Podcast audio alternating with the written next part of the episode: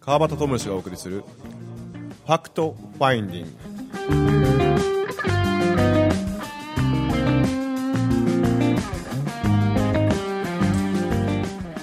今週も始まりますファクトファインディングです、えーライブ配信してますゲストは川村真由美さんですはい、こんにちは、皆さん。 30分楽しんでくださいありがとうございます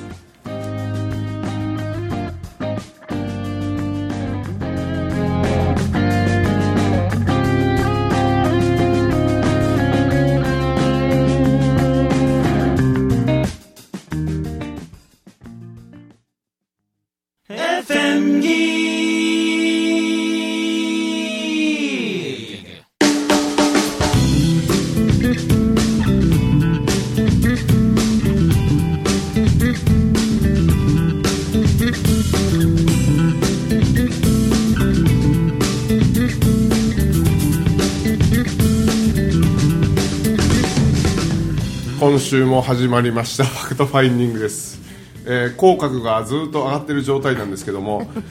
え1年ぶ り1年ぶりじゃないですか真由美さんあ、一年ぶりです。はい、そうですね。ゲストとしてお越しいただいて、はいありがとうございまあすりがとうございます。パチパチパチパチパチ。はい、全然気が入ってないそうそう そうそうそう。強ポン、強ポンポン、強ポンポン。本当ね、なんかね、ここに来ると、なんか生徒のように思うね。あそうだね子供だね強ポン、またみ聞いてないし。毎回そうなんですそようそうそう。先生怒ってあげてくだ本さい当に大変やったと思う先生。うんだって始まる前毎回あのブログ書いてるとか SNS 見てるとか集中しようや、集中。そう本そ当れめに。ちゃくちゃ言われた集中しろって言われたでしょもうめちゃくちゃもう本言わ当れたに多分そうやと思うだから先生が話している時ももうぐるぐるぐるぐる動いてたでしそうそょ落ち着きがないって言われなかったですか多動多動なるほどねうんだからその当時はそういう言葉があんなまかっなたですもかったんかねらあもうめちゃくちゃあの歩みあ俺関西歩み歩み歩みあ歩そうみいう歩み歩みーああいうの歩みにも絶対書かれてるなるほどわかるわすごくわかるわかるどんな子ってわかるこれを半ズボン履かせたような子あそうそうそうそうほんま一年中半ズボン怖っわかるめっちゃちゃめってるよ本当ほんまにそうやねそれでねなんか言ったらなんかねいやいや僕はちゃんと聞いてたみたいそうなそうそうそうそうそう怖っ何今わ日かるわもう本当にいやーいいねいいねそういうやなんかほんまにこそうの2人をこう眺めてる俺超幸せ幸せあそうそうすごいな見透かされてるやん本当にわかる、うんわか強さは分かりやすいですよねわかるですよほんま褒められてるそのまま大きくなってきてるバタちゃんもビリーさんもそうやんそのまいまや俺大はきそくんななことないと思うそうやろそういやいやいや一番そのまま俺別に冬とか裸足じゃなかったし俺結構話しちゃ った、うん、だって半袖半ズボンやもんあええおるよねーいますよねいますよね何寒くてもねそうそうそう寒くないのって言ったら寒くないっていうねでそのくせ皮膚カッサカサやから 真っ白なってたからわ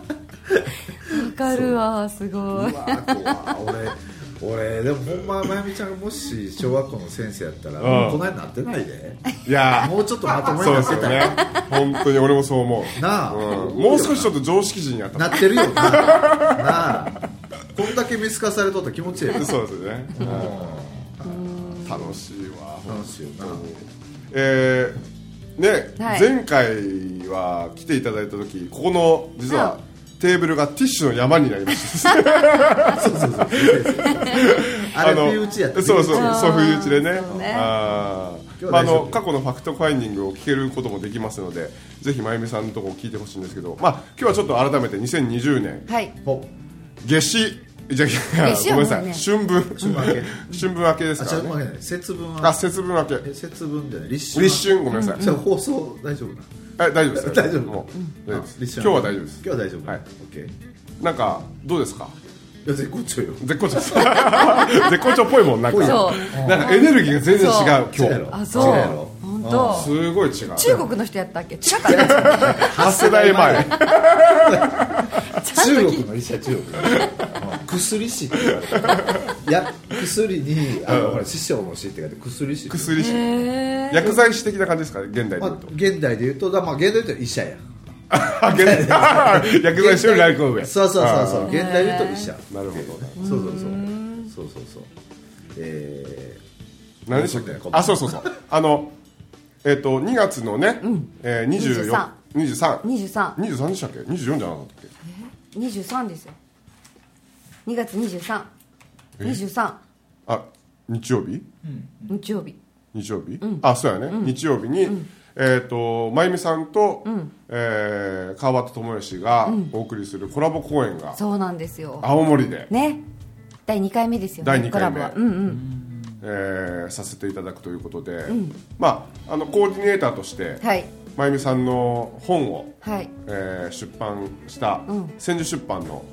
よしみっちゃんことよしみっちゃんねよしみさっこさ最んも近ね本を出されたねああそうですよね、、はいいやそう読んだあれ俺すごいなんかリアルに、まあ、僕も一応その本の原稿を書いてる状態なんですけどあの実はずっと止まってたことを、えーよしみちゃんに打ち明けた時に、はいはいなんかすごくこう柔らかくこう包んでくれて、うんでその状態の中であの「静けさとユーモアを」はいっていう本を読んだ時に、うわあ俺この人とこういう縁があったんやなって思ったら、すごくなんかこう心の底からこうブワーってこうなんなんですかね奮い立つものがあって、よっしゃ行こうもう書こうみたいな。そうだねわ感かりじにますすごくうんうんようやくそのそれこそ2月4日の、えー立立春あたりぐらいから前後から、あの本線を書き始めてですね、へうんえそうそうそうそうすごく、なんかあれもあのタイミングでなんかよう作り出してるなってお俺思い出し思思ってですね自分の中でですね、よしみちゃんの本という現物を作り出して文字を作り出して、で自分の心の中にスイッチバーン入れて、いやいいタイミングで作ってるわ俺とか思いながら自分を褒めてたんですけど、ね自分で自分を褒め てそうそうそうそうそうー大切よねまあ、そんなよしみちゃんもはいはい一応青森にそうそうそう来て来くてれいてたねだいて、はいまたコーディネートをしてくコーだデさィネいートをしていただいて、はい最初は一応真由美さんの講演という形でそうなんですあよの流れとしてははいやる感じですよね、うんでなんかどんな話をするとかなんか決まってるんですか、えっとねあんまり決まってない今までは子供たちのね話をしてきたんだけど、んうん今そのちょっとママ塾っていうのやり始めあてそうなんですよママ塾っていうのがですねね、何々連続講師連続講座で、 ごめんな工事さじゃないもんねい連続 講座そうそうめっちそゃう噛んでるしあ俺講座でそうそう連続講座第3講座までやるマんでマすけど対象のいやそれがママ対象じではないゃないんですよないんですよ一応名称はママ塾なんですけど、男性ももちろんパパも OK やし、おうおんうん、どどんな内容なんですかそうか内容はもうその母としての私が今まで語ってこなかったうん娘とのいろんな出来事に対して私がどう思って、どう娘を捉えてどう乗り越えてきたかっていう話をしたりとはかあはあはそしてやっぱり人は自分のお母さんとの関係あうんを見直さないといけないよっていうとこおろーからお内観してもらったり僕らは大好物なん大で好物ね原点ですから汚い原点だもんねねそうそう本当にそう究なんだな極そこですからねそうそうそうそうそうなんですそれでもう一講座一講座、まあ、すごいエネルギーをかけて作っているかなうん全段階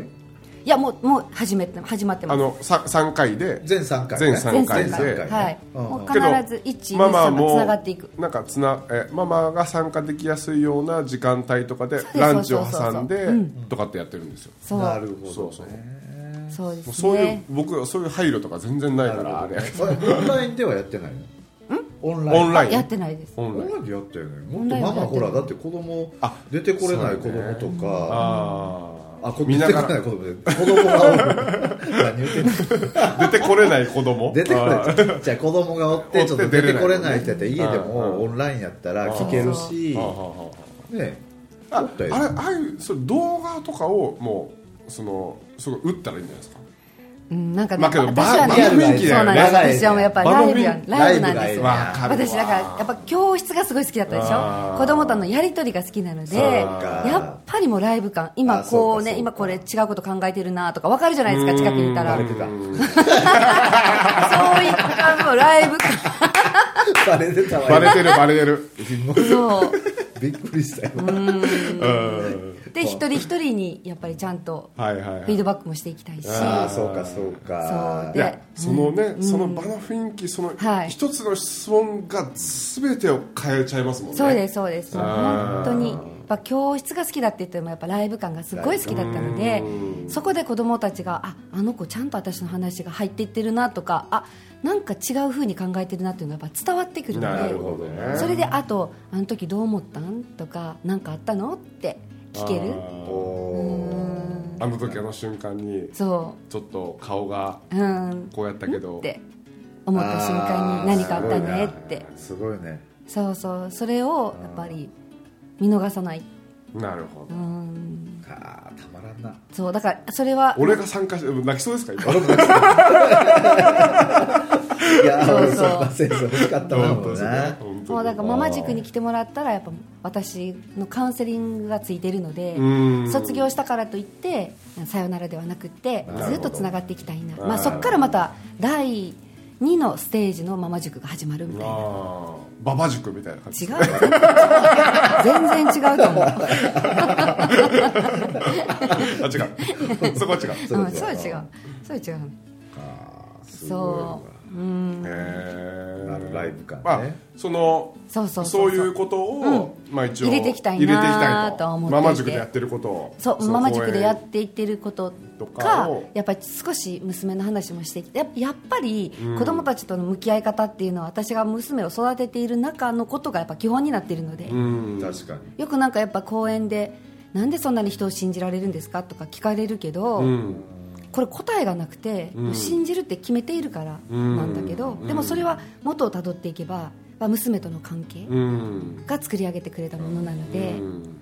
そこが私の根本だなって。原点やそうです原点原点そうですそうです結局まゆみちゃんって自分のこと信じてるもんねそうですねそうかなそそううなんいだやなめっいちやゃそこそこそこがないと娘信じられないですよそうよなか娘さんとのそのあれあのいろんなことがあってより自分を信じれるようになったそうそうそれはそうだと思うきっかけを作ってくれたのは娘さんであったっていうことそなうんかそうそうなですそうですそうですだかあらー私まがあや気っがぱついたって感じなんですかねそうあどうなんですかねそれはまあそもう根源は絶対あったと思うしねううん新たにポンって出てきたような問題ではないあも出てきたものではないとは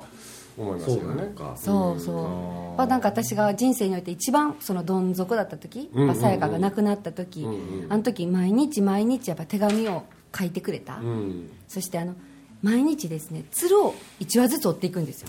だからベッドの上に1羽ずつこう鶴が増えていってその鶴を開けると中に「生きて」って書いてあるんですようわーやばでいそれをやっぱりそれを見ながらも私は何の反応もしない自分だったんだけどだけど、まあ、そこから娘がもう起き上がらなくていいって生きているだけでいいからって言われた時に、あ生きているだけでいいんだって思った瞬間に自分は生きようと思ったんですよでその時から私こう全てもう娘たちが言うことは全部受け止めよう何があってもどんなことしてもあの受け止めようってそっから始まっていったような気がするダメだ俺はダメ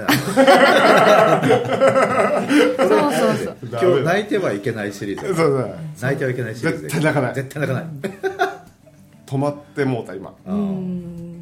そうそうだからその時の手紙っていうのを私まだ持っていて持っているんですよでその手紙は直していたんだけど、うんうんあのそれを実際にいつでもいいよ見てそうそう見てもらうっていうねなるほどそうねだからまあそんな、まあ、原点をお話ししていきたいなって思ったりうんでもやっと喋れるようになったかなと思いますよねあーやっとないそうそうそうそうハートそのその部分その母としての母のそうそうそうそうあーそれはその娘た娘さんたちがこう旅立っていくじゃないけどこう自分たちの、自分の手元からこう離れてったっていうのがやっぱり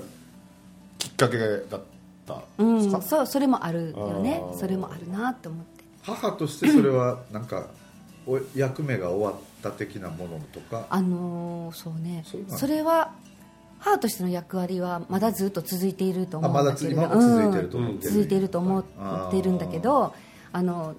でもやっぱり自分にはやっぱ母親としての責任があるじゃないですか、やっぱりこう、うんね、学校に行かせるとか、うんうんうんうんでそれがその一番下の娘がまあ台湾の大学に行ったんですけど、うんうんうん台湾の大学に行くって決まって、うん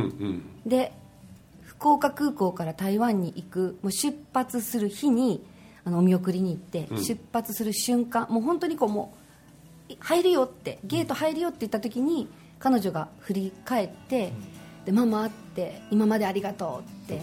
でもう自分のためにお金使ってって言ったんですもう自分のためだけにお金使って自分のための幸せだけを考えてって言ってくれたそして彼女は台湾に旅立っていったんですよでその瞬間に私なんか先生を辞めようと思ったああそれでそうすごい教室は大好きだったけどもう大好きで今でも大好きなんだけど自分にしかできないことがあるんじゃないかっていうのはずっと問いかけていてもうビリーさんなんかももう次よね次よねって周りからやっぱりそういうふうに言ってくださっていたけどやっぱりあの娘がポンと背中を押してくれた最後のね全部娘さんきっかけやなそうそうそうそうそうなんですよスーってやんない でちょっと涙より先に鼻鼻水が出るんです びっくりびっくりし大た地さんうんが大地さんが一応こうこうそあのそうだマねイクを向きこうやってやるかなと思ったらじゃあ思前いちゃぶちゃ失礼かななんでこっちした マイク最高ですよね失礼失礼強ポンって感じ強い失礼はいはいはいやばいやばいいやこういうことせなもうあかんわもう崩壊しそうやもんそうね嬉しいよね嬉しいよまあ本当娘に娘だからねなおのことそうねやねそううち二人なんよ本当にね二人ですで見てないようでちゃんと見てるか見らてるね見てるそれはわかるわ本当にだから今なんかこうねすごい何言っても知らないふりするんですよとか、反抗期だからって言われてるお母さんたち多いけど、うんでもちゃんと見てる見てるし聞いてるねそうでそのことあの時ああだったよねっていうのはちゃんと後であ言ってくるあいやわかるわそああ、うんいやほんまにそううそう今ああこの間も夜俺ちょっと出ていかな感じだったから、うんでちょ今からパパ出てってくるねって言ったらそれまでめっちゃ調子よかったのに「うん」って言うたん4歳の声「うんうん」って言うたんよその瞬間顔色変わってたんよあそれへでえその後俺が出て行ってから、まあ、帰ってきてで朝奥さんと喋ってるやんかで昨日カナダどうやったっていや私、あまあ、あの下の子寝かしてたから奥さんそのうん子が一人やったんーうよリビングーんああそれであのうちの奥さんがあーあのうー寝かしつけてで喋りかけたらなんかめっちゃテンション上がってたのにごっついテンション低かってあなんか言うたら「いやもういい」とかああめっちゃちょっとなんか機嫌悪いなとってんってそうそう言うたから「あそれやっぱ俺やわ」言って、ああ一瞬4歳でそんなんなるんやね、そうそうそれはすごいやっぱ見てるから子供たちはあーやっぱここまあそうですよねだからなんかお母さんとかお父さんのあり方が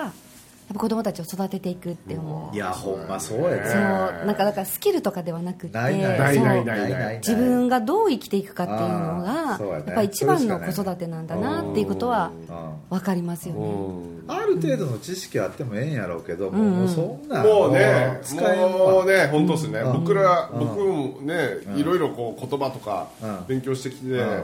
なんかこうやった方がいいんじゃねえかああやった方がいいんじゃねえかとかって、うんこっちの方がみたいな感じでいっぱいやってましたけど、もう最終的にうんどっちも OK みたいなそう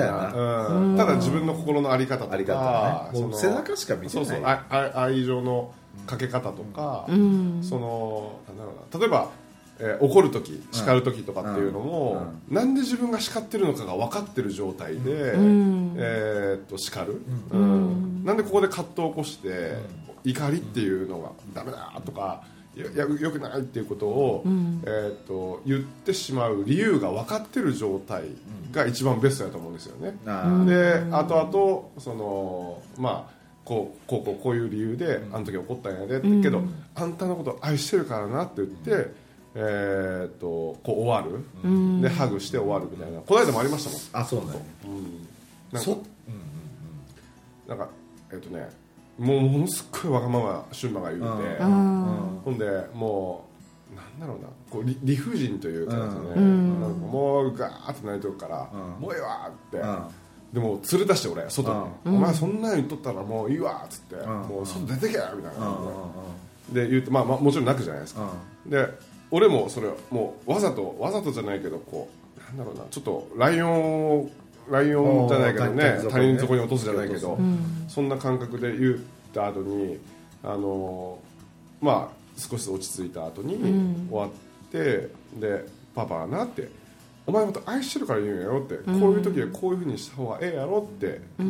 あんたが喜ぶことはみんなも喜ぶよって、でそういうふうに、言うまあ、い一応言い聞かせてハグしよう言ってで愛してるよって、で終わるんですよねそしたら愛してるよって言った瞬間2人して泣くんですよ、 俺も泣くみたいなそう結果的に俺も泣いてであいつは俺の涙を見ながらああなんか泣かせてしまったんかなってなんで泣いてんのかなとかっていうのをなんかあいつなりに考えてるうんうんそうそうそうそうそうそうそうそうなんかそれが俺は今のなんか自分のスタイ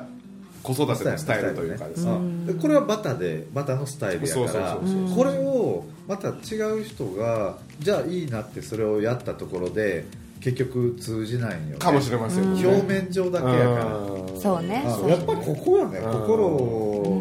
がないとやっぱ通じないというか見破るよね子供って、うん見破りますねそれすげえ思うね、ねあーまあ、そういう意味ではあのなんだろうな通見破るし見破られてるっていうのはやっぱ分かってるから分かる逆に通じ合ってるっていうのも分かわりかるよね、ます、うん、絶対大丈夫ってそうねあの私がやっぱりああいったこう、まあ、どん底だったうんが時にそれからしばらくして私はあの離婚するんです別れるんですようんうんうんうんうねそうなんです別れるんですよ、まあ、あの元旦那と別れるんだけれど、えー少しして彼には新しい家庭ができるんですよそうするとやっぱ娘たちはやっぱ寂しい思いをする、うんそらそうやなで私その時にすごい悩むんですよ、うんだけど私の選択は何かなって考えた時にやっぱ娘の笑顔だなって思って、私はその新しい奥さんのところに行って頭を下げるんですよ、うん私と旦那は、まあまあ、他人だったけど、うん娘たちにとっては父親だから、うんうんもし遊びに来たら受け入れてあげてくださいと、うんうんうんうんでそれで娘たちは新しいお家に遊びに行くうの、んですごくモヤモヤするけど、あーでもすげえなそれでも萌えとか愛梨とかが帰ってきて、こうだったよああだったよって話をしてくれてそこの新しい家庭に妹や弟ができるわけですよ、だけど私の中にはもう娘たちの笑顔が一番だから、うん行っておいでって行っておいでって送り出していたで娘が小学校6年生になった時にあの小学校の先生から 「あの川村さんってあの萌えさんの卒業文集の下書き読みましたか?」って言われて「うんあ読んでないです」って「そうですよね」って「一度学校に来てください」ってうん言われて、学校に行ってで娘のその卒業文集の下書きを読んだんですよでそこには「私のうちにはパパがいない」と。うんでパパには新しい家庭があるで私には弟や妹ができたでもこの弟と妹の笑顔を見ることができたのはパパとママが別れてくれたおかげうわそれ何歳の時それ六小学校6年小生学校6年生でちょ今日帰っていいですか俺本当にそうそうそし12て歳もうパパは素晴らしいねパパで幸せになっていってほしいってでも素晴らしいよ萌えにとってのパパはパパしかいないってでママってあの苦労して育ててくれてありがとうってでこれからはあの萌えがママを幸せにしていくからって書いてあるんですよもうねそれを見た時はもう号泣してそらするわそれで私その時に私はもやもやしたけど娘たちの笑顔を選択してあ行ーっていいよってなるほど言ってあげれてよかったなっていやいやいやいやそうですよいやこれな言うたら俺らそういう例えばそのカウンセリングでな、はいいはいはいはいろんなそういう相談を受けた時に、基本的に言うなら真逆のことなんよ、うんうんお母さんがまず幸せになってくださいって、うんだから、うんその一杯のかけそば、うんあのお母さん食べへんかったら子供悲しむと、うんお母さんまず食べてあげてくださいって,、うんうんっていうのよだけどそれを逆にやって、うん本当に自分を殺してじゃないけんど、うん自分の苦しみをちょっと抑えてでその子供たちを、うんそら嫌やわ普通に考えたら、うんまあそれを、けど結局うんそのかけそばボンってで食べ先食べなって言ってても、うんここにもう一杯あるから大丈夫それが理想や理想やうん理想やけどないねんうん230ぐらいしか持ってへんわけであそうでいっすぱいしかないわけやからあその時にお母さんが食べて幸まあせそうそでうなすよね姿を子供たちに見せてあげるっていうのが基本なんようねんだけど今話聞いててあやっぱこのやり方もやっぱりすげえ素晴らしいほんま愛やなこれは本当に愛やなってうちのおかんは俺親父のとか行ったら殺されそうになったか ら言うた俺全然全然おかんこれ聞いてんねマんジですかマジで誰かがそれなんか俺びっくりしたんよびっくりしたまさかそんなん聞いてる前やんかでバタと俺のなんかおかん話をしたやつをなんか聞いてえらい腹抱えて笑ったよそうそうそうそうマジですかそううちの母はね、でそうえーまあ、それ置いといてうん切れたからねうん家の中も穴穴だらけだからバトルしたから、 うんそうそうだからそれ今話聞いた、あこのタイプってやっぱりななんかこう形を愛って形だと思うんですよね形なんかな形というか、まあ、いろんなその形い状やまあのそりゃそうあ愛るといいうかでろすんな愛があるわな、でなんかこう結局ね、うんその旦那さんの元旦那さんの立場からするとそれはもうもちろんねそりゃそうやパなパはもう俺しかいないっていうのも多分あるだろうし、それはあったんや旦那さんの方はやっぱりその意識は認識というかまあ、パパは受け入れてくれたしあくれたうんあー受け入れてくれそれたもよかったねでもなんていうのかそれから娘たちはその、まあ、いわゆるそっちの家庭にも遊びに行くし、うんうんでもそのそれから私はその作文を読んでから向こうの娘たちも預かるようになったんですよだからあのそうなってくるともう全然垣根がなく幸せやしあー今でも私は川村のお母さんと仲がいいしあー私福岡帰ったら一番に行くし娘たちもボーナスとか出たら川村のお母さんに一番に渡すんですよやっぱでもそれは一貫してこうスタイルを変えなかったから娘たちもだからお母さんの育て方って子供たちの育て方になっていくんですよ、なるほどなやっぱそこ大事なのやっぱ大事笑だ顔と笑顔笑顔そうです笑顔ですよねあーだから今は今この瞬間カッとくるかもしれないけど何があっても笑顔で育てていくって決めたそれは娘たちの子育てにも次の娘たちの子供たちの子育てにもつながっていくから、うんつながるよねお母さんって未来見て育てていこうみたいなすげえわそうなってくると自分どういうふうなあり方をしていったら自分らしい生き方してもらいたいなって思う、うん、でもちゃんとそれは子供たちはちゃんと見ててくれるからいいところも悪いところもお母さんたちがこうどうしようもなかったことも私もあのお金がなくてどうしようもなくて夜中によく泣いてたことがあったでもその時にあの娘たちが「ママ」って一人で3人の娘育てていくって決めたんやろって泣かんでって言ったんですよ分かったってそうやなって言ってやってきたしその時にそうかって決めたもんなって3人の娘を育てていくって決めたもんなっていうのはあの子供の娘の言葉でこんなんで泣いてたらあかんわって思ったしということでもうもう終わり2月20 2月24日23 23日そうそうこんな話もでききたらいいなと思っていますはいぜひ皆さん来ていただきたいと思います、ぜひぜひや天今週お送りしました川端智之と竹剛と川村真由美でしたありがとうございあましりたがとうございました